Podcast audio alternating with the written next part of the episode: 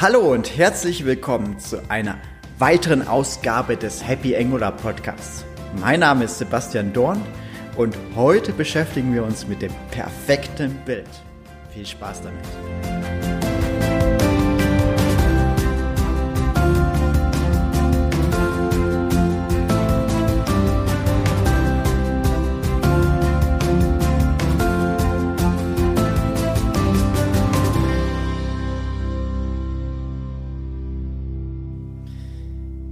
Herzlich willkommen zur Folge Das perfekte Bild.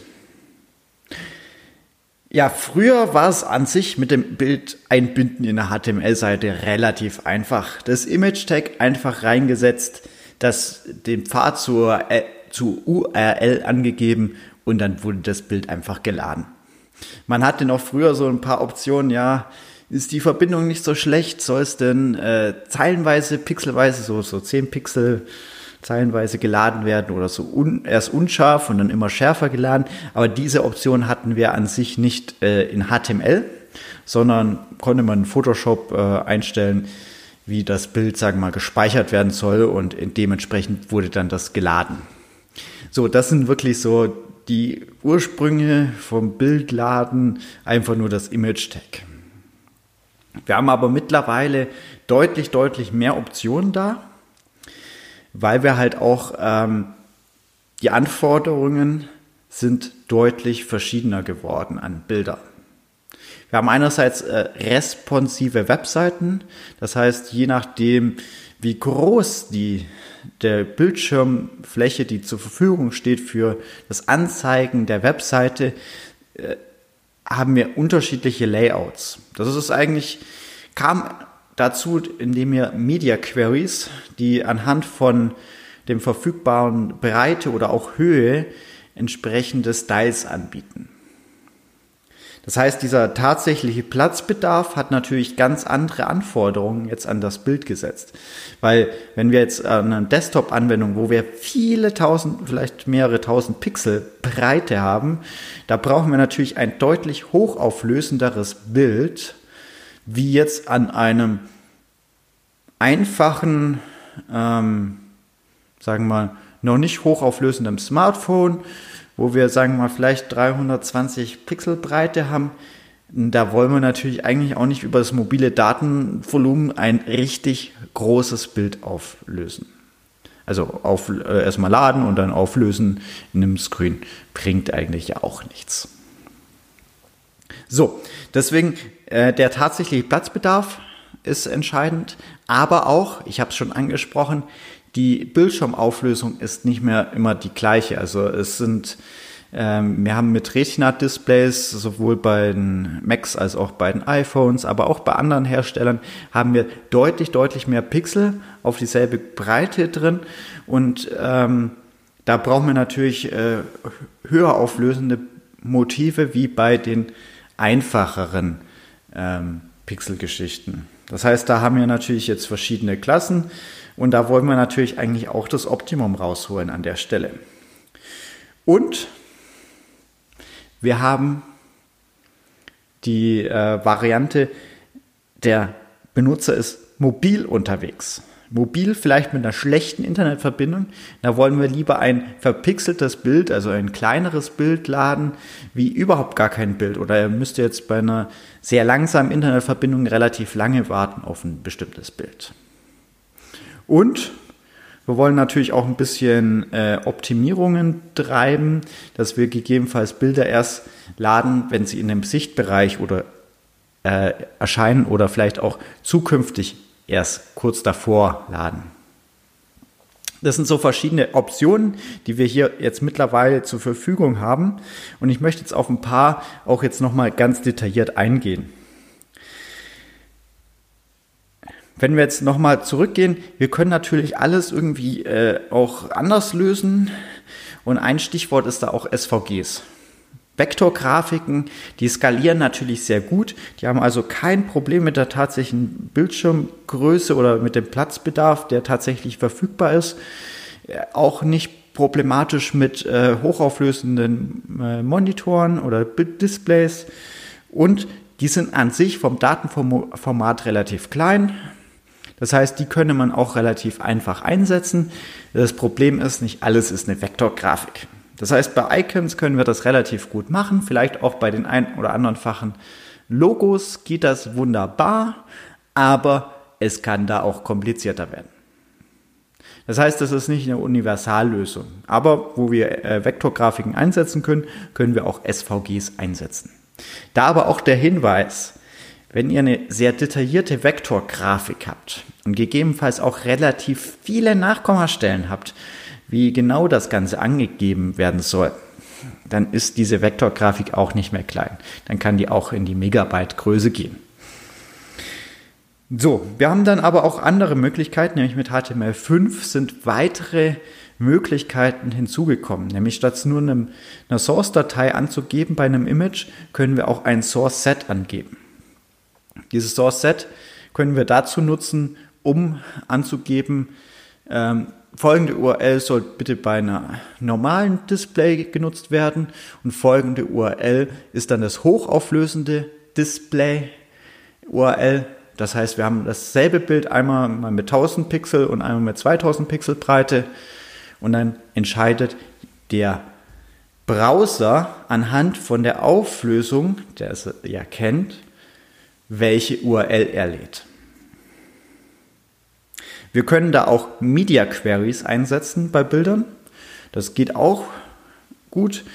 Ähm, Beispielcode dazu, wenn ihr den haben wollt, schickt mir eine E-Mail an podcast at happyangular.de. Zwischen Happy und Angular einfach ein Minuszeichen. Ich schreibe es euch auch nochmal in die Show Notes, wenn ihr den Programmcode haben wollt dazu. Den gibt es einfach per E-Mail.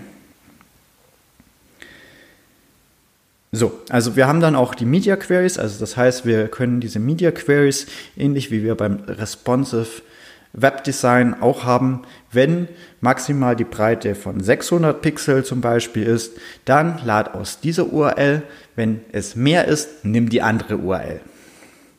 Oder wir haben auch die Option anhand von der, wir geben äh, anhand von der tatsächlichen Breite vom Bildschirm ähm, entscheidet der Browser selbst, welches Bild das optimale ist. Also wir geben, sagen wir mal, fünf verschiedene URLs an, jeweils mit verschiedenen Breitenangaben und wir geben dann noch mit Media Queries an, wie breit das Bild ist, was wir uns vorstellen.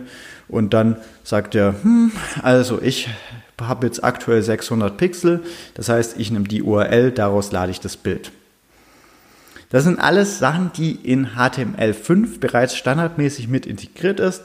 Da kann es natürlich sein, dass eine gewisse Browser, äh, ältere Browser das nicht unterstützen, aber meistens gibt es dort dann auch ein Fallback-Szenario. Interessant wird es natürlich dann das Ganze, wenn wir das mit Hilfe von JavaScript oder auch mit Angular verwenden. Weil wir können mit Angular auch eine äh, Komponente schreiben, die das perfekte Bild lädt. Die den tatsächlichen Platz, den das Bild braucht, berücksichtigt, es die Internetgeschwindigkeit berücksichtigt, ob es ein hochauflösendes Display vorhanden ist und es natürlich auch beim Drucken muss das natürlich auch ideal aussehen. Das heißt, beim Drucken kann es nochmal sein, dass äh, wir äh, trotz dass wir kein hochauflösendes Display haben, FML dann doch das höher auflösende Motiv wählen. Aber dazu jetzt gleich mehr.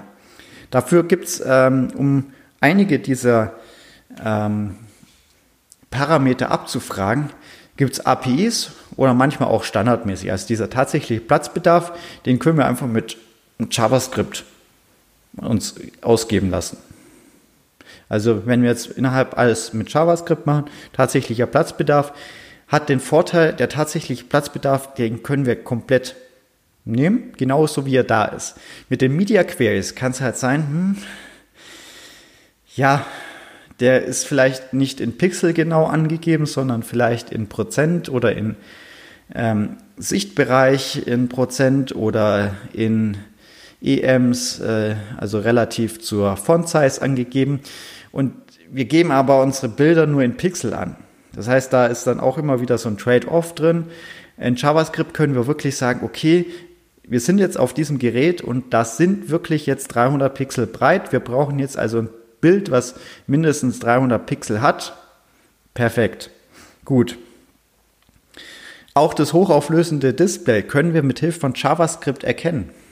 Dadurch können wir auch sagen, okay, wir haben hier dieses hochauflösende Screen. Das heißt, wir haben zwar eigentlich nur 300 Pixel breit, das wir anzeigen wollen, aber für den Benutzer ist es wie wenn es 600 Pixel ist, sonst sieht es verpixelt aus. Das heißt, wir müssen mindestens 600 Pixel breites Bild laden an der Stelle. So, dann gibt es natürlich auch noch die Internetgeschwindigkeit. Und die Internetgeschwindigkeit, da gibt es eine API, die ist von den Browsern aktuell noch nicht ganz so gut unterstützt, wie man sich vielleicht wünscht, aber ich denke, das kommt in Zukunft immer mehr. Das ist nämlich die Network Information API und da können wir tatsächlich die Downloadgeschwindigkeit vom Client, vielleicht nicht exakt, aber gerundet, bekommen wir dort. Das heißt, wenn wir feststellen, oh, der Client ist auf einer sehr langsam Internetgeschwindigkeit. Da lade ich dem doch lieber erstmal ein kleines Bild und ersetze das vielleicht später, wenn er vielleicht ein bisschen mehr Datendurchsatz hat oder so weiter, durch ein höher auflösendes. Also wir bekommen dort nicht nur die Internetgeschwindigkeit, wir bekommen auch mitgeteilt, ist er denn gerade im Wi-Fi oder ist er gerade ähm, mobil unterwegs mit dem Handy oder ist er per Kabel angebunden und so weiter. Also wir bekommen da eine ganze Bandbreite und wir können dadurch auch eine Entscheidungslogik festlegen, wann wir welche Bild-URL laden. Und dann gibt es natürlich noch den Fall, wir wollen die Bilder erst laden, wenn sie in den Sichtbereich kommen oder wenn sie kurz bevor sie in den Sichtbereich kommen. Das heißt, an sich müssen wir jetzt erstmal bei einer langen Webseite nicht alle Bilder bis ans ganz unterste Ende vorladen, weil eventuell scrollt der Benutzer gar nicht ganz nach unten. Wir haben ja in vielen Fällen, äh, schaut der Benutzer kurz rein auf die Seite, sieht, oh, das ist eigentlich nicht das, was ich haben will, geht zurück. Dann müssen wir natürlich auch nicht die Daten laden, äh, die weiter unten sind, wenn er eh nicht hingeht. Und das können wir mit Hilfe von einer anderen API nutzen, die ähm, Intersection Observer API. Mithilfe dieser API können wir halt feststellen, äh, wie weit der Sichtbereich zum Beispiel noch entfernt ist und wir sagen, okay, äh, 500, 600 Pixel im Voraus, bevor der Benutzer runterscrollt, beginne ich das Bild anfangen zu laden. Das ist natürlich dann sehr toll, weil der Benutzer scrollt, scrollt, scrollt und dann ist, steht dann auch das Bild schon da, wenn, wenn er wenn er bereits dort ist. Da können wir natürlich dann auch so verschiedene Sachen, Scrollgeschwindigkeit und Internetgeschwindigkeit noch miteinander kombinieren. Also wir können das beliebig komplex machen, um das perfekte Bild darzustellen. Und beim Drucken ist natürlich auch wichtig, dass sollte das Ganze auch noch funktionieren. So, ich habe auch noch einen Artikel für euch, den verlinke ich euch in den Show Notes. Da hat eine größere ähm, ähm, Informatikerseite äh, das Ganze umgestellt bei sich selber auf diese neue äh, Variante zum Vorladen oder zum Optimieren der Bilder. Und die machen es halt auch tatsächlich aus Kostengründen, um einfach die Daten, die sie versenden an den Client zu nutzen, äh, dass die halt zu dezimieren, dass man nicht mehr so viele Daten äh, verschicken muss. Weil für die ist das natürlich teurer. Je mehr Daten verschickt werden, desto mehr Server-Power brauchen sie und das kostet halt dementsprechend mehr. Und die Clients äh, brauchen eventuell die Daten nicht, wenn sie gar nicht weiter nach unten scrollen. So, ich finde es nur ein bisschen, muss ich sagen, ein bisschen nachteilig, äh, wie die Kommentare aus dieser Community drauf sind, weil die waren jetzt überwiegend nicht sehr positiv, auch wenn echt einige Learnings in diesem Artikel mit drin sind. Deswegen verlinke ich euch den auch. So, wenn ihr natürlich jetzt ähm, eine Anwendung habt, die viel mit Bildern umgeht, ist es hier auch relevant, denke ich, für euch, dass ihr euch hier mit euch auch ein bisschen intensiver beschäftigt. Das heißt, mit diesen neuen JavaScript-APIs euch beschäftigt, aber auch euren Anforderungen kennt. Also wie, welche Browser nutzt denn der, äh, der Client? Weil wir haben natürlich mit den JavaScript-APIs bei älteren Browsern haben wir natürlich den Nachteil, dass das natürlich langsamer läuft, beziehungsweise vielleicht auch gar nicht läuft. Oder wenn jemand JavaScript blockiert hat, das gibt's ja auch noch, muss man das natürlich in dem No-Script Tag natürlich auch noch verwenden, dass man da äh, das klassische Image Tag dann wiederum reinsetzt. Also da geht viel, muss aber halt auch viel berücksichtigen. Was eine Vorgehensweise ist, wenn ihr, sagen wir mal, jetzt gerade neu in einem Projekt startet oder wenn ihr schon ein bestehendes Projekt habt, ihr könnt natürlich erstmal mit den Image Tags klassisch anfangen. So klassisch HTML4, das funktioniert ja auch noch aktuell. Ähm, und ersetzt das Ganze dann durch die HTML5-Tags. Und wenn ihr dann immer noch mehr Anforderungen habt, die ihr aktuell damit nicht umbauen wollt, äh, umsetzen könnt, dann könnt ihr auf diese JavaScript-Technologien zugreifen. Die erlauben das sehr, sehr feingranular und das bietet natürlich einen deutlichen Mehrwert an den Nutzer, wenn er dann auch tatsächlich nur die Daten lädt, die er auch benötigt. So, das war jetzt eigentlich auch erstmal gar nicht mal so tief Angular-mäßig, weil das geht auch mit JavaScript. Das könnt ihr auch in einer anderen JavaScript-Technologie nutzen. Das geht nicht nur in Angular. So, ich wünsche euch jetzt damit viel Spaß, eine schöne Woche und viel Spaß beim Programmieren mit Angular. Und ich habe noch eine Bitte an euch. Wenn euch diese Folge gefallen hat und ihr jemanden kennt, für den das auch relevant ist, dann schickt ihm diese Folge weiter. Teilt den Link, teilt den Link in Facebook, teilt den Link in Xing oder schickt es auch euren Kollegen per E-Mail direkt. Ich freue mich über jeden Hörer, der diese Folge hört. Und damit wünsche ich euch viel Spaß